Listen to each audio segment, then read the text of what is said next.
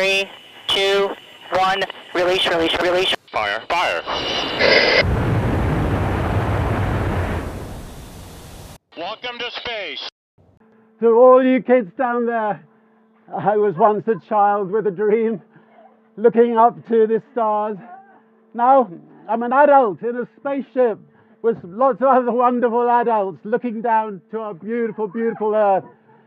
To the next generation of dreamers, if we can do this, just imagine what you can do. Woo! Oh my God. And please return to your seats and strap in. Approach and re-entry.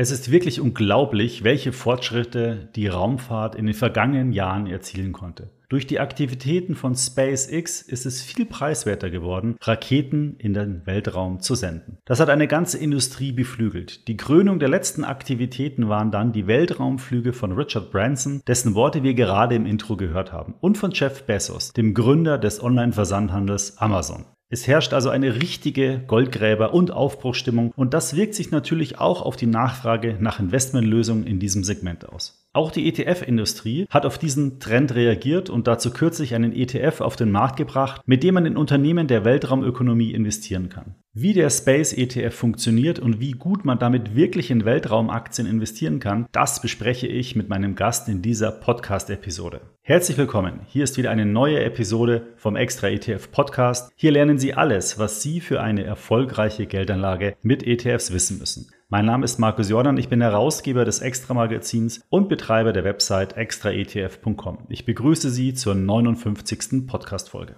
Heute spreche ich mit André Voynea. André leitet das ETF-Geschäft von Han ETF im deutschsprachigen Raum. Er kann also aus erster Hand Details zum Space ETF verraten. Mit ihm spreche ich aber auch ganz grundsätzlich über Themen-ETFs und ich platziere auch direkt einen Themen-ETF-Wunsch, der uns schon oft von unserer ETF-Community an uns herangetragen wurde. Bevor wir in das Gespräch gehen, aber noch ein Hinweis zu einem aus unserer Sicht ganz besonders attraktiven Depotangebot, das gerade für Einsteiger in die ETF-Welt zu empfehlen ist. Es handelt sich dabei um das Direktdepot der ING. Denn damit können Sie rund 800 ETFs kostenfrei im Rahmen eines ETF-Sparplans besparen und das schon ab 1 Euro Sparplanrate. Und zudem können Sie darüber mehr als 180 ETFs ab einem Ordervolumen von 1000 Euro kostenfrei handeln. Depotgebühren fallen natürlich bei der ING auch nicht an. Aus meiner Sicht ist das ein wirklich tolles Depotangebot, eben für all die Anleger unter Ihnen, die nicht jeden Tag wild herumtreten möchten, sondern eher einen verlässlichen Partner zum langfristigen Vermögensaufbau suchen. Probieren Sie das Depot doch einfach einmal aus. Eröffnen können Sie eines unter extraetf.com slash go slash ing-diba. Den Link dazu finden Sie natürlich auch in den Shownotes dieser Episode. Nun aber direkt in den Space Talk mit André Wojnier. Hallo André, herzlich willkommen im Extra ETF Podcast. Hallo Markus, freut mich hier zu sein bei euch. André, ähm, Han ETF ist ja dein Arbeitgeber. Der ist aktuell wahrscheinlich vielen ETF-Anlegerinnen noch nicht so richtig bekannt. Deswegen hätte ich jetzt gesagt zum Start, vielleicht nutzt du die Gelegenheit, um euch mal kurz vorzustellen. Ja, gerne. In der Tat, wir werden den meisten Anlegern in Deutschland wahrscheinlich noch nicht ein äh, Begriff sein. Einige kennen uns inzwischen schon. Wir sind gestartet 2018, bald sind es drei Jahre. Im Oktober diesen Jahres feiern wir drei, dreijähriges Geburtstag für unseren ersten Fonds. Was uns unterscheidet von anderen äh, ETF-Anbieter wie zum Beispiel einer iShares oder einer Deutschen Bank ähm, oder auch anderen, ist, dass die Ideen äh, hinter unseren ETFs, also die, äh, die Strategien dahinter, nicht von uns selber entwickelt wurden, äh, sondern diese kommen von Partnern.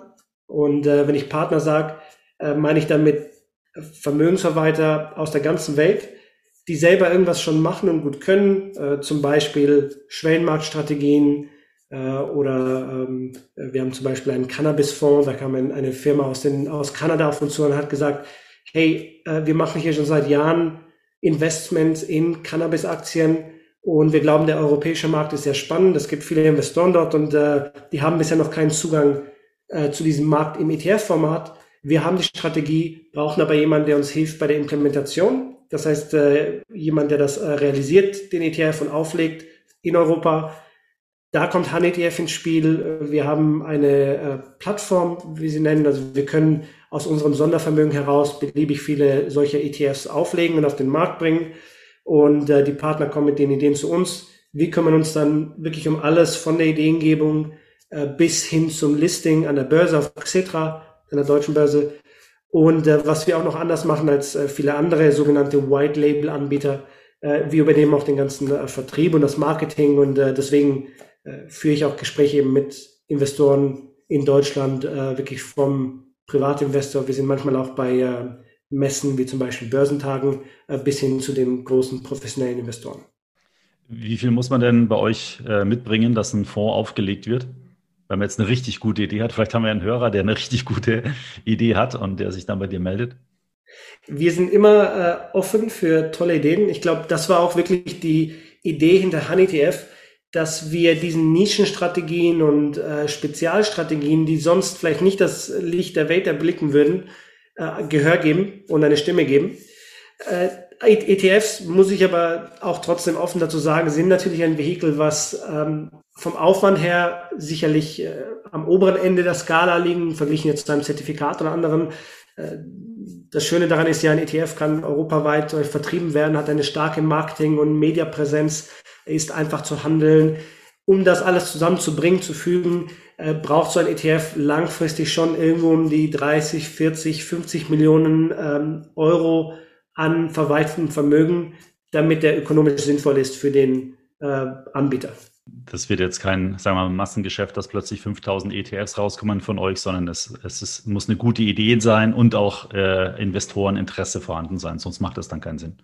Ja, genau. Also ich denke nicht, dass wir jetzt äh, eine Explosion auf einmal sehen, eine Verdreifachung der ETFs am europäischen Markt. Aber ich glaube schon, dass langfristig, und das haben wir auch in der aktiven Welt, aktiven Fondswelt gesehen, dort gibt es ja äh, Zehntausende Fonds, also deutlich mehr als in der ETF-Welt, äh, dass es schon dazu kommen wird, äh, dass neue Ideen auf den Markt kommen werden, die Preise vielleicht auch für die Realisierung eines solchen ETFs dann auch nach unten gehen, äh, weil, wie das so ist, man, man hat so ökonomische Skaleneffekte, desto umso mehr ETFs man auflegt, äh, kann man die, die Kosten nicht ein bisschen drücken. Also ich denke schon, dass die Vielfalt zunehmen wird und die Gesamtzahl der Pro Produkte, äh, aber jetzt nicht, ähm, wie du sagst, keine Verdopplung oder Verdreifachung. Mhm. Ich habe äh, vorhin mal nachgeschaut in der extra ETF-Datenbank. Habt ihr aktuell 23 ETFs? Das ist ja, äh, sagen wir mal, überschaubar. Die großen Anbieter, die haben ein paar hundert äh, im Angebot. Und wenn man dann mal so durchscreent durch diese Palette, dann sind es ja im Wesentlichen, sagen wir mal, Themen-ETFs. Und das sind auch wirklich äh, aus meiner Sicht zumindest ganz spannende Themen, investierbar über eure ETFs. Ich bin ja grundsätzlich ein Fan äh, von, von Themen-ETFs, weil ich das immer so schön emotional äh, finde. Wa warum habt ihr jetzt strategisch so einen starken Fokus gerade auf Themen-ETFs? Ist es so ein bisschen Stunde, äh, wie sagt man da, Stunde der Zeit? Ja, ich glaube, einerseits hast du recht, das sind teilweise war es, glaube ich, die Zeit und vielleicht, vielleicht sind wir tatsächlich im Zeitalter der Themen ETFs angekommen. Ich weiß noch, bevor ich zu HAN-ETF gekommen bin, äh, war ich davor tätig bei einer Firma, die hieß ETF Securities. Die wird äh, dem einen oder anderen noch äh, bekannt sein, wurde später äh, vor ein paar Jahren inzwischen von Wisdom Tree übernommen und von Legal General. Die führen das fort. Und das sind zweite Konkurrenten, die heute auch mitunter äh, führend sind und auch mit uns konkurrieren um diesen Themenmarkt. Und wir haben damals schon die ersten Themenfonds gebracht das waren äh, frühe Themen, die der eine oder andere sicher kennt, wie Robotik oder Cybersecurity, die bis heute noch stark sind. Aber das war gerade so der Anfang. Also man hat sich vorgetastet und es hat wirklich auch lange gedauert, bis die diese Themen gegriffen haben. Und ich glaube, inzwischen hat man auf der einen Seite bessere Fähigkeiten, solche Produkte zu entwickeln. Die Indizes und die Daten, die dafür notwendig sind, um den Markt zu segmentieren, sind inzwischen da. Das heißt, äh, man kann das vernünftig darstellen, diese Trends. Äh, und zweitens haben auch die Anleger erkannt, dass da ähm, die Welt sich in neue Bereiche entwickelt, vielleicht die alte Sektoreneinteilung nicht mehr ganz ähm, zeitgemäß ist und man neue, äh, neue Vehikel braucht, neue, neue äh, Segmentierungen. Und da kommen wir dann ins Spiel, wie ich vorhin schon erwähnt hatte, wir geben auch gerade diesen äh, Nischenanbietern, die vielleicht mit diesen neuen Ideen kommen, die noch nicht ein Massenmarkt sind, aber werden könnten, ein Gehör, sagen hier, wir, wir sind bereit, auch kleinere ETFs zu lancieren. Du musst bei uns jetzt nicht äh, 100, 200 Millionen haben, damit das für uns überhaupt Sinn macht. Äh, sonst kümmern wir uns da gar nicht drum, sondern wir sind durchaus bereit, eben klein anzufangen. Jeder Fonds äh, bekommt seine Zeit und kann dann äh, im Zeitablauf eben wachsen und sich entwickeln. Und das, das äh, hat auch geklappt. Wir haben, wie du gesagt hast, starkes Wachstum und Nachfrage gesehen danach, äh, nachdem wir das Konzept gezeigt haben, das funktioniert. Im ersten Jahr äh, haben wir jetzt gerade in den letzten drei Monaten zehn neue Fonds lanciert. Davon sind äh, acht Themen-ETFs. Also du siehst, die, die Nachfrage auch von, von den Anbietern her, neue Ideen auf den Markt zu bringen, ist ungebrochen. Ja, wir haben ja da auch äh, im Magazin beziehungsweise auf der Webseite über die neuen Produkte berichtet. Ähm, wir könnten jetzt über ganz viele Themen sprechen, weil viele von den Themen sind äh, sehr spannend, um sich einfach drüber zu unterhalten und über den Hintergrund sozusagen sich zu unterhalten. Aber ich habe jetzt mal eins rausgepickt und äh, wir haben ja schon im Intro, ganz am Anfang des Podcasts, so ein bisschen Weltraumstimmen gehört. Ähm, und genau um dieses Thema soll es heute eben gehen. Das ist ja sehr stark in den Medien vertreten gewesen, gerade in den letzten Wochen, ähm, äh, wo Richard Branson und ähm, äh, Jeff Bezos sich da äh, im oder nahe des Weltraums befunden haben. Es geht nämlich genau um dieses Investmentthema Weltraum. Ihr habt da ja seit ein paar Wochen auch ein ETF im Angebot ähm, den Han-ETF Procure Space. Und ähm, ja, warum ist dann aus eurer Sicht neben dem ganzen medialen Interesse, aber, aber, überhaupt das Thema Weltraum so ein spannendes Investmentthema? Was sind denn da so die, die Hintergründe und die Ideen dahinter? Der Wettlauf oder das Wettrennen der Milliardäre, in der Tat, das war sehr spannend, das zu verfolgen. Und äh, es ist zwar, man möchte sagen, vielleicht alles nur Mediengehabe und äh, steckt da wirklich was dahinter, aber einer dieser Milliardäre, und zwar Elon Musk, äh, man, man mag ihn oder man, man hasst ihn, äh, wie dem auch sei, er hat wirklich viel dazu beigetragen, diesen Bereich äh, nicht nur medial wirksam aufzubauen, sondern auch realwirtschaftlich zugänglich zu machen. Und äh, das ist, glaube ich, einer der Hauptgründe, warum wir die Weltraum- und Raumfahrtindustrie auch jetzt aufblühen sehen. Äh, bevor wir auf den Markt gekommen sind mit äh, unserem ETF hier in Europa, gab es in den USA schon zwei Vehikel, die äh, letztes Jahr aufgelegt wurden. Das haben auch europäische äh, Investoren teilweise mitgekriegt. Äh, gibt einen aktiven Fonds von ARK Investments äh, und es gibt einen passiven ETF äh, in, äh, in den USA. Unser Partner ist derjenige, der auch den passiven ETF in den USA lanciert hat. Äh, USA ist da vielleicht ein bisschen näher dran, weil die natürlich mit der NASA und auch mit dem äh, von der Regierung, von der Politik her dieses Thema stark forcieren. Und was Elon Musk gemacht hat, er kam äh, mit seiner Firma SpaceX äh, vor zehn Jahren quasi, oder wahrscheinlich schon ein bisschen länger, äh, auf die Mattscheibe und hat gesagt, hey, äh, jedes Transportmittel auf der Erde, was wir nutzen, sei es ein Auto, sei es ein Bus oder ein Zug, verwenden wir ja mehrmals, immer wieder. Raketen sind die einzige Transportmöglichkeit, die wir jedes Mal wegschmeißen, nachdem wir sie nutzen. Warum eigentlich? Warum können wir Raketen nicht auch wieder benutzen? Die kosten ja unglaublich viel Geld und die verglühen dann immer schön in der Atmosphäre beim Wiedereintritt. Zumindest Teile davon. Das heißt, das war sein Ansatzpunkt und er hat dann sich rangemacht, äh, von Grund auf äh, einen Raketenantrieb oder Raketen neu zu konstruieren, zu bauen und hat gesagt, ich möchte, dass diese äh, Raketen auch wieder landen können auf der Erde. Und äh, das Projekt hat viele Jahre gedauert. Es gibt Videos dazu im Internet, äh, wenn, wenn man sich die anschaut, 2013, 14, 15, quasi ein Fehlschlag nach dem anderen, sehr spektakuläre Starts und dann versuchte Landungen, wo, de, wo der, der Booster von der Rakete halb krumm hinkommt und dann explodiert. Und äh, inzwischen, äh, ich glaube 2017, 18 rum, hat er es zum ersten Mal geschafft, so eine Rakete wieder zu landen, selbstständig. Faszinierendes Video. Ich, hab, ich bin ein großer Weltraum- und, und Physik-Fan und ich habe mir das äh, zigmal schon angeschaut wie, wie so eine Rakete aus 70 Kilometer Höhe zurückfällt zur Erde in freiem Fall und dann kurz vor Aufschlag abbremst durch einen Booster, der sich wieder anzündet und äh, mit 10 Meter Genauigkeit landen kann äh, auf einer vordefinierten Ebene. Das ist ja nicht so wie ein Flugzeug, ja, das quasi so einen Landeanflug hat, sondern das sinkt ja wirklich nach unten sozusagen.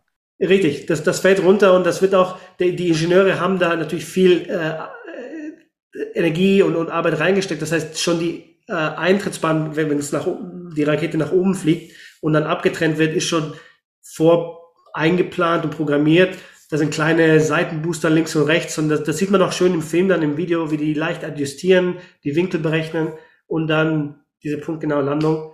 Ähm, wirklich tolle, tolle Ingenieursleistung.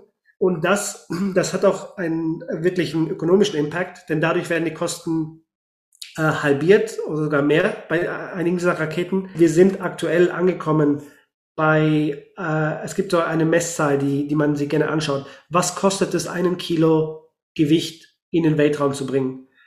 Und der, da liegen wir zurzeit bei circa 1400 Dollar pro Kilogramm mit der, mit einer von diesen Raketen von SpaceX.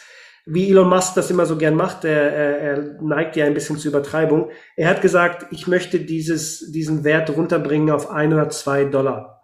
Das heißt, um das über tausendfache runter. Ob er das schafft oder nicht, sei dahingestellt. Aber wenn er es tatsächlich auch nur in die Nähe davon schafft, dann sprechen wir hier von ganz anderen äh, Möglichkeiten, die sich eröffnen, weil auf einmal der Weltraum für privatwirtschaftliche Unternehmen offen steht, wo er davor nicht zugänglich war, einfach aus Kostengründen. Und das ist vielleicht der größte Grund, warum der Weltraum gerade jetzt so spannend wird.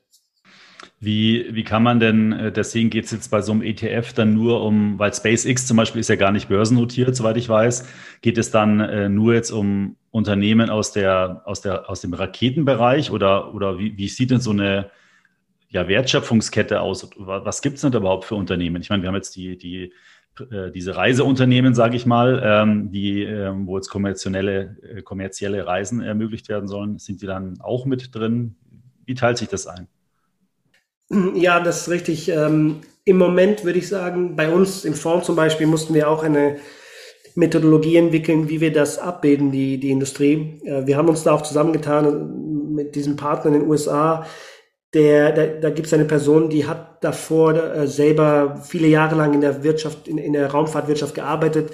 Er ist ähm, von Beruf ursprünglich oder von der Ausbildung her Wissenschaftler er hat diesen Index entwickelt, gemeinsam mit einem traditionellen Indexanbieter, aber er hat die, die, den Input gegeben und gesagt, du, das ist, was die Wirtschaft ausmacht, die Weltraumwirtschaft, so definieren wir das. Und im Moment sind es tatsächlich Raketenbau, die ganze Startvorrichtung, die man braucht auf der Erde, das, äh, man unterschätzt das manchmal, aber 20, 30 Prozent der Kosten hängen von der ganzen Infrastruktur rund um die Rakete ab, um das Ding hochzukriegen in den Weltraum und die Satelliten. Satellitentechnologie wird wahrscheinlich die eine große Anwendung in den nächsten Jahren werden für die Raumfahrt. Denn wie wir alle festgestellt haben in den letzten ein, zwei Jahren während der Pandemie, äh, wir sind immer abhängiger von der digitalen Welt. Das heißt, ob's, äh, ob wir das sind hier, Markus, du nicht, die äh, über das, das Podcast über das Internet aufnehmen oder ob ich mit meinen Kollegen über Zoom arbeite, seit einem Jahr jetzt bereits schon aus dem Homeoffice oder ob ich online einkaufe. Wir hängen davon ab und es wird immer mehr. Denn äh, in ein paar Jahren sprechen wir von selbstfahrenden Autos, von künstlicher Intelligenz, äh, Big Data, Internet of Things. Diese ganzen Bereiche werden nochmal deutlich mehr Daten verbrauchen als die Anwendungen, die wir heute haben.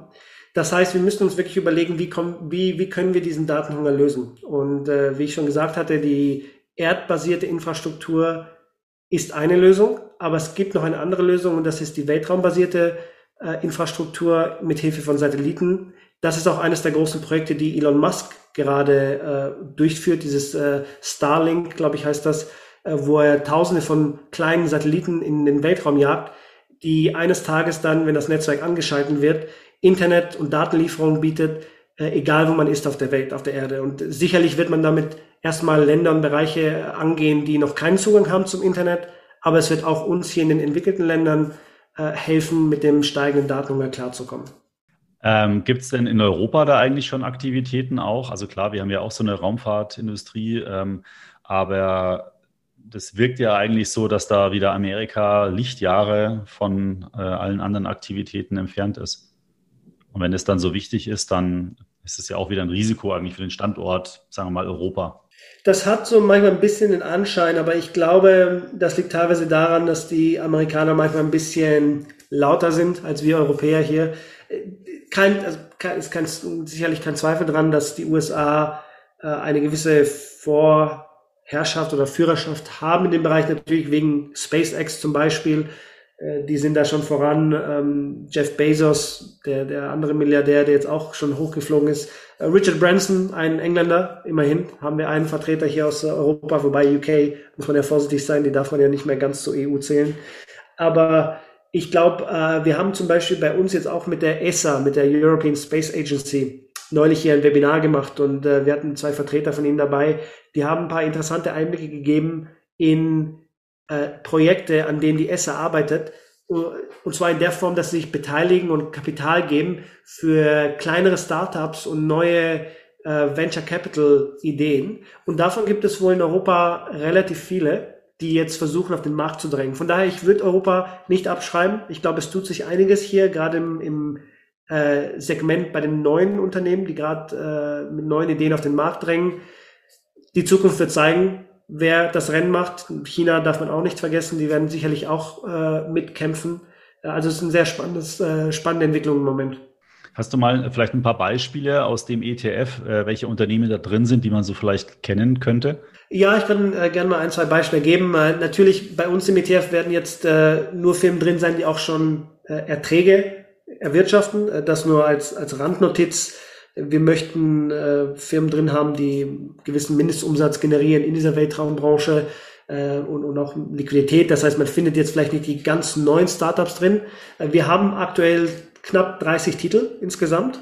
Äh, dazu gehören zum Beispiel ein äh, bekannter Name ist Virgin Galactic. Den, den Herrn haben wir am Anfang schon gehört in äh, der Einführung. Er, der ist mit dabei. Das ist Teil des ähm, äh, Space Tourismus äh, Sektors.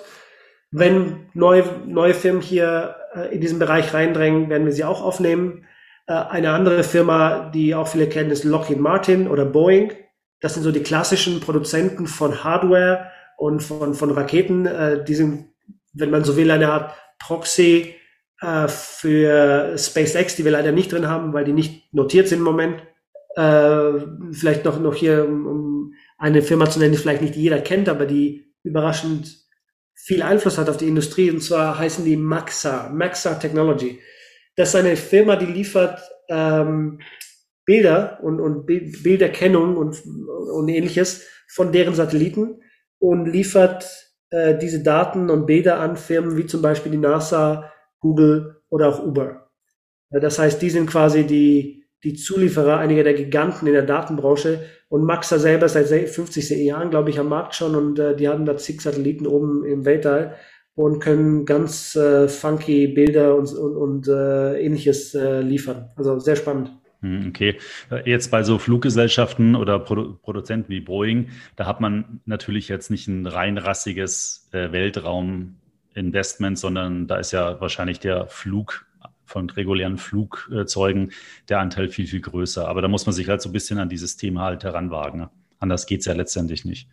Ja, das ist richtig. Ähm, wir haben aber dafür auch genau für, für diesen Fall einen Mechanismus eingebaut in den ETF. Und zwar äh, füllen wir 80 Prozent der Bestandteile im Index mit Unternehmen, die mindestens 50 Prozent ihrer Erträge äh, mit Raumfahrttätigkeiten erwirtschaften. Die verbleibenden 20 Prozent vom Portfolio werden aufgefüllt mit Unternehmen, die mindestens 20 Prozent erwirtschaften aus relevanten äh, Bereichen. Das heißt, wir, wir, genau aus dem Grund, den du genannt hast, Markus, dass die Industrie jetzt noch relativ jung ist und noch nicht so groß, wollten wir keinen zu engen Index haben. Wir wollten den Index ein bisschen breiter haben. Deswegen haben wir auch ein, etwas Luft gelassen für Unternehmen, die vielleicht nicht ganz 100 Prozent äh, Space sind bisher. Ich glaube, das wird sich im Zeitablauf ändern. Äh, ich denke, in den nächsten ein, zwei, drei Jahren äh, werden wir ich will jetzt keine Prognose hier machen, aber eine Verdopplung der Unternehmen sehen im, im ETF. Das würde mich zumindest nicht verwundern. Äh, und, und dass wir da noch ein paar sehr spezialisierte Firmen auch haben werden, die auf den Markt kommen.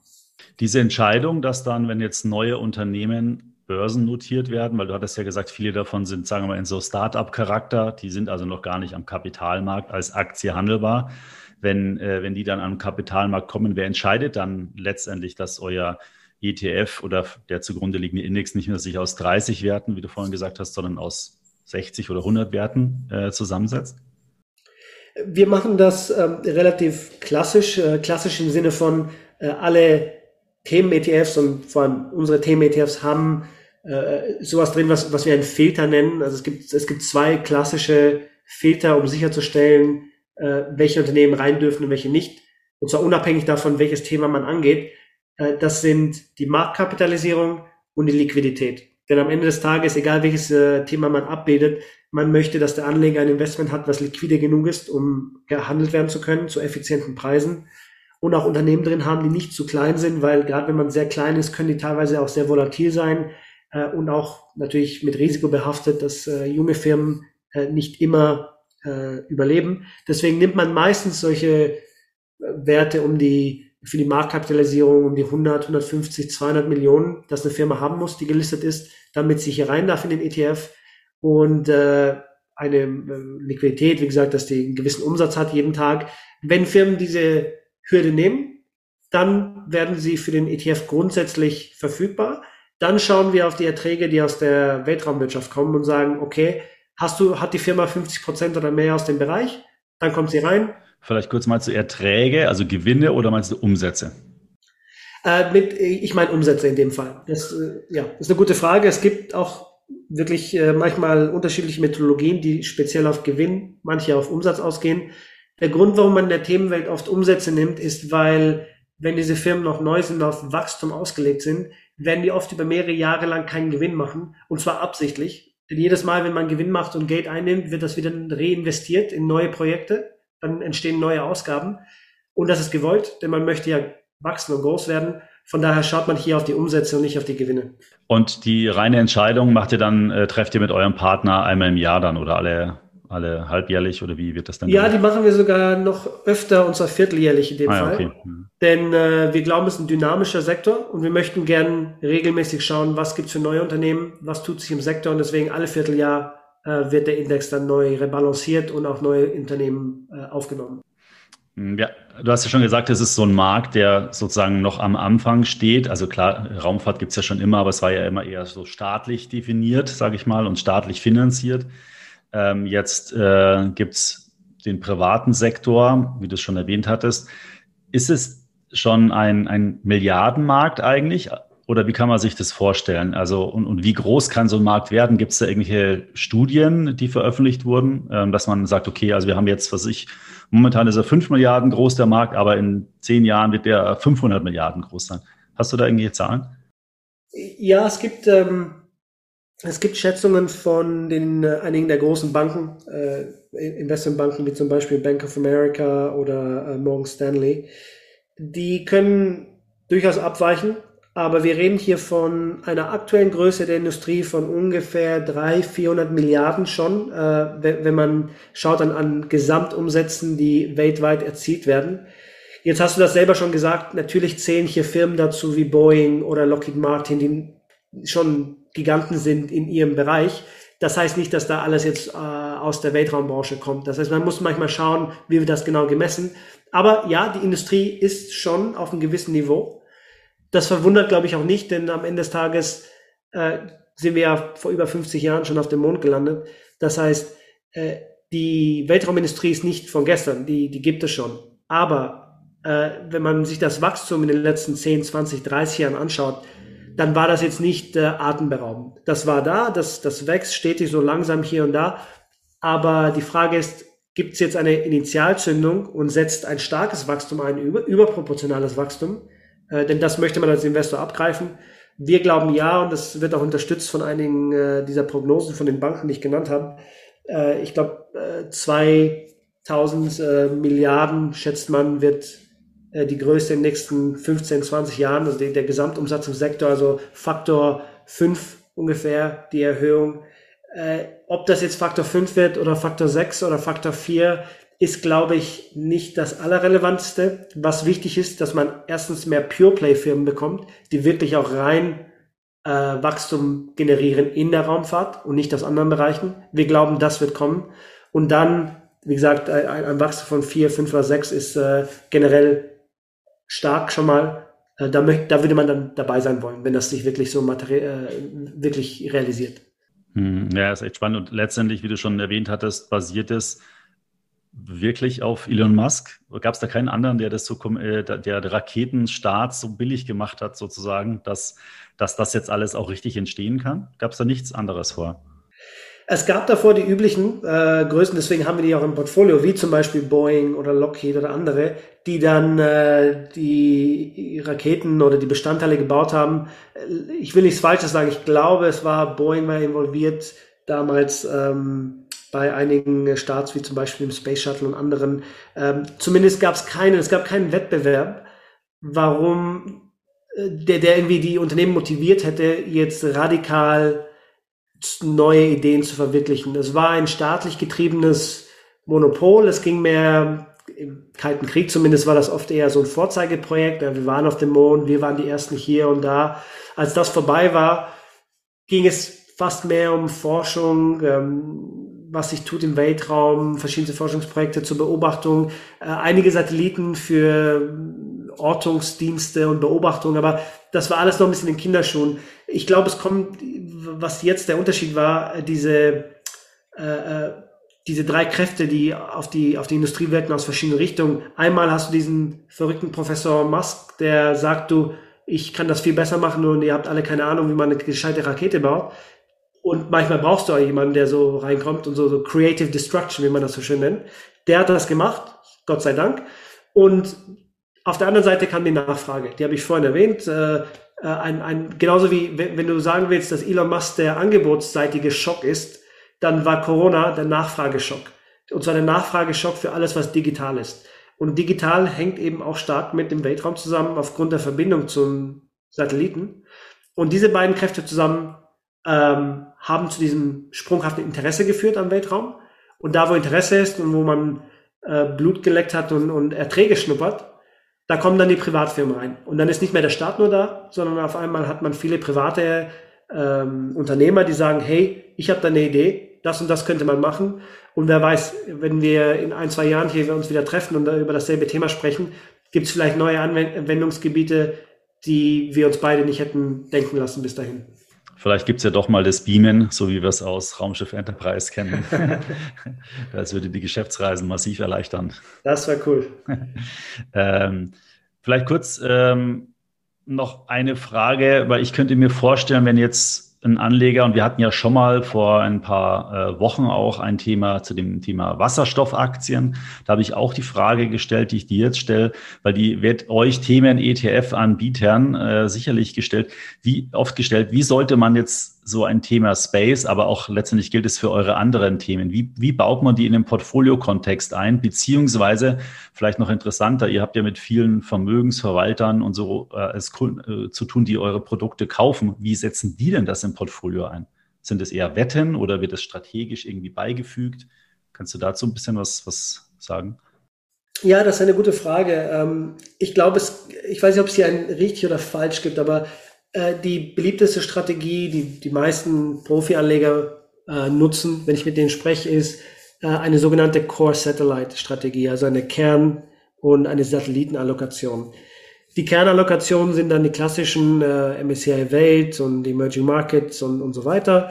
Und dann hat man quasi eine Satellitenallokation, die kann irgendwo im Bereich von 10 bis 30 Prozent liegen, je nachdem, wie, wie aggressiv man vielleicht sein möchte.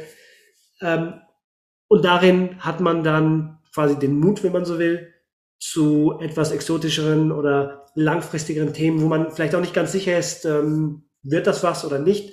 Wenn man jetzt zum Beispiel nur Weltraum spielt, dann hat man hier natürlich einen sehr klar definierten, begrenzten Sektor. Wenn das funktioniert und das tatsächlich was Großes wird, fantastisch. Aber es gibt das Risiko, dass aus welchen Gründen auch immer, zum Beispiel politische Risiken, regulatorische Risiken und so weiter, dass da einem irgendwie Sand ins Getriebe geworfen wird und dann klappt das halt nicht. Deswegen sollte man auch nicht das ganze Haus drauf verwetten, auf einen einzigen Thementrend.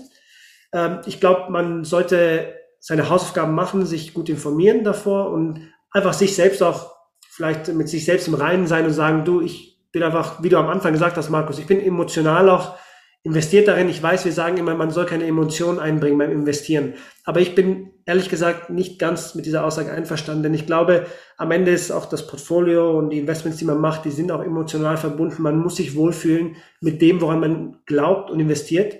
Wenn man das lebt, dann kann man auch vielleicht mit äh, Fehlentscheidungen besser leben.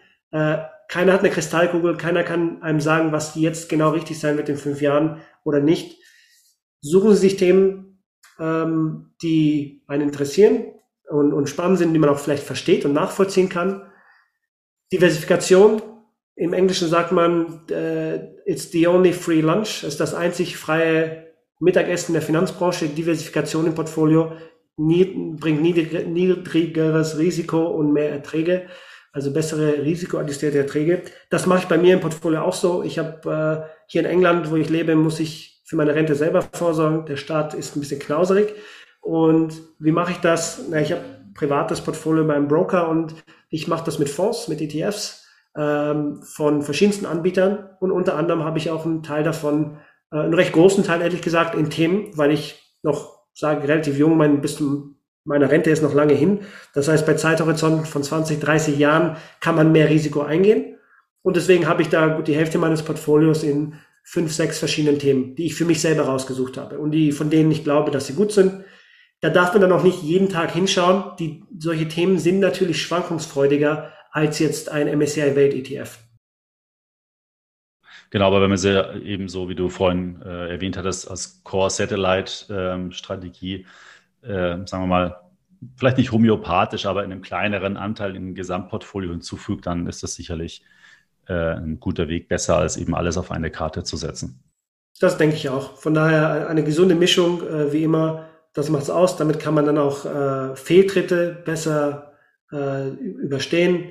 Hat man auch eine gute Chance, dass vielleicht mehrere Gewinner mal dabei sind oder zumindest ein guter, großer Gewinner, der das Portfolio dann auch stützt. Das quasi ist mein Ansatz bei mir persönlich. Ähm, muss, es muss natürlich jeder Anleger für sich selbst entscheiden, aber ich glaube, es gibt inzwischen einige spannende Themen, aus denen man auswählen kann. Vielleicht auch ein bisschen über die Branche streuen, vielleicht einen ETF aus dem Segment ESG, einen Technologie-ETF. Das macht Sinn, nicht alles in einen einzigen Bereich. Dann glaube ich, ähm, hat man eine gesunde Mischung. Ja, ich packe mal die, die, den Link zur Profilseite zu dem Space ETF von euch, die packe ich in die Show Notes. Da kann der Zuhörer jetzt einfach dann unten in die Show Notes nachlesen und dann entsprechend kommt er direkt auf die Seite und da packe ich auch einen Link rein zu all euren anderen Themen ETFs. Äh, das kann man nämlich ganz gut über unsere Suche herausfiltern. Und dann hat man da einen schnellen Zugriff und einen schnellen Überblick, ähm, was ihr da sonst noch im Angebot habt. Zum Schluss noch eine, eine letzte Frage. Ähm, was, was steht denn da sonst noch so in der Pipeline? Kannst du da was sagen? Weil du hattest vorhin erwähnt, ich glaube, zehn ETF habt ihr in den letzten, zehn Themen ETFs habt ihr in den letzten, sagen wir mal, Monat herausgebracht. Ähm, da waren ja, ich glaube, vorgestern, wenn ich das richtig hab, äh, im Kopf habe, kam ein neuer raus. Da ging es um Enterprise Software, also so Softwarelösungen ähm, äh, für ja, Firmen, beziehungsweise die über so äh, ja, nenne ich es mal, Abo-Modelle auch ähm, abgewickelt werden. Ähm, was, was kommt denn da noch? Was, was kann denn da noch kommen? Ich hätte ja einen Riesenwunsch, den habe ich schon ein paar Mal geäußert, den werde ich jetzt ja auch gleich noch, noch sagen. Das ist mir gerade eingefallen. Was wäre denn dein Wunsch? Ja, also mein Wunsch wäre ja, ich hätte gern einen ETF, Industrie-ETF. Also sprich, wo, keine Ahnung, BlackRock, MECI, äh, Invesco, DWS, also die deutsche Börse, vielleicht eine amerikanische Börse, alles, also die gesamte Industrie, sozusagen die gesamte ETF-Industrie in einem ETF, das fände ich eine, eine tolle Geschichte. Ja, äh, du lachst. Wir haben, glaube ich, sowas uns selber auch schon mal angeschaut. Du, äh, du bist äh, nicht der Erste, der diese Idee äußert. Ähm, warum das noch nicht realisiert wurde, kann ich dir ehrlich gesagt nicht sagen. Ich glaube, äh, machbar wäre es. Vielleicht, vielleicht gibt es nicht genug Unternehmen, um das ähm, Pureplay darzustellen. Vielleicht war die Entwicklung nicht gut genug, ich weiß es nicht. Äh, ich ich habe jetzt keine Details, aber die Idee selber äh, ist spannend, ist interessant. Äh, das könnte durchaus mal kommen. Ähm, wir haben, es gibt weitere Ideen, auch wenn man glauben möchte, der Tank ist leer nach so viel äh, Auflegungen, Lancierungen. Ähm, zugegebenermaßen auf kurzfristige Sicht äh, haben wir auch jetzt schon viel Munition quasi verbraucht. Äh, wir haben noch, glaube ich, so zwei, drei neue Fonds, die in den nächsten Monaten anstehen. Äh, das werden auch Themenfonds sein. Äh, die Technologiebranche gibt immer wieder was Neues her, wo man, wo man etwas darstellen kann. Also da im Technologiebereich werden wir noch was bringen. Äh, der neue Bereich digitale Assets, Bitcoin, Kryptos und so weiter, da sind wir auch aktiv geworden letztes Jahr mit reinen Krypto-ETCs. Ich denke, auf der Aktienseite äh, lassen sich da auch Ideen darstellen, neue, äh, damit für Anleger, die vielleicht nicht direkt in Kryptos investieren wollen. Da entwickelt sich ja auch eine neue Industrie, die als Unternehmen dargestellt werden können mit klassischen Aktienportfolien. Äh, das sind sicher Bereiche, die spannend sind. Äh, und auch im äh, alles, was ESG, nachhaltigkeitsbezogen ist, das ist eine riesen, eine Riesenentwicklung. Das ist vielleicht einer der mega, mega Trends äh, des Jahr, Jahrhunderts. Äh, denn wir sehen alle, wie, wie wichtig der Klimawandel und auch andere Themen sind. Äh, wir haben das inzwischen, glaube ich, realisiert äh, und, und äh, nicht nur Unternehmen, aber auch äh, Regierungen weltweit reagieren darauf. Und wie das so ist, wenn Regierungen und Regulierung auf etwas reagiert, dann treibt das natürlich unglaubliche Geldmengen in solche Bereiche. Und äh, wir haben da schon einige Strategien aufgelegt, thematisch durchaus, nicht nur thematisch, aber auch thematisch. Und äh, ich denke, wir werden dort auch noch ein paar Ideen bringen. Mhm. Ja, super interessant. Ich bin gespannt. Äh, was mir noch eingefallen wäre, was vielleicht auch mal gar nicht schlecht wäre, so ein, so ein Multi-Themen-ETF, also wo man mehrere Themen äh, äh, reinpackt und vielleicht nach einer gewissen Logik die Umschichtungen macht. Dann braucht man nicht jetzt zehn einzelne kaufen, sondern man kauft sich einen rein und hat dann eine gewisse Dynamik sozusagen drin. Es freut mich, dass du das sagst, Markus. Und für alle Zuhörer, wir haben das nicht geprobt jetzt. Äh, Markus hat, hat, hat mir hier ein, eine Steilvorlage gegeben. Äh, äh, ich hatte es ganz vergessen zu erwähnen. Natürlich für Anleger, die diversifiziert investieren wollen, wie ich es vorhin schon gesagt habe, gibt es zwei Möglichkeiten. Entweder man nimmt mehrere Einzelthemen und packt die in ein Portfolio, oder man sucht nach einem Fonds, der alle, der, der verschiedene Themen zusammen abbildet. Und das haben wir tatsächlich auch genauso gemacht. Das war äh, schon ganz am Anfang. Das war unser Fonds Nummer drei, den wir im Oktober 2018 aufgelegt haben, gemeinsam mit zwei anderen, also die, die, das anfängliche Trio, das bei HNETF verfügbar war. Der heißt Tech Megatrend ETF äh, und der macht ziemlich genau, was du gesagt hast, ähm, äh, Markus. Nicht ganz alle Themen, aber der macht viele verschiedene Tech-Themen, äh, acht Stück, um genau zu sein, in einem.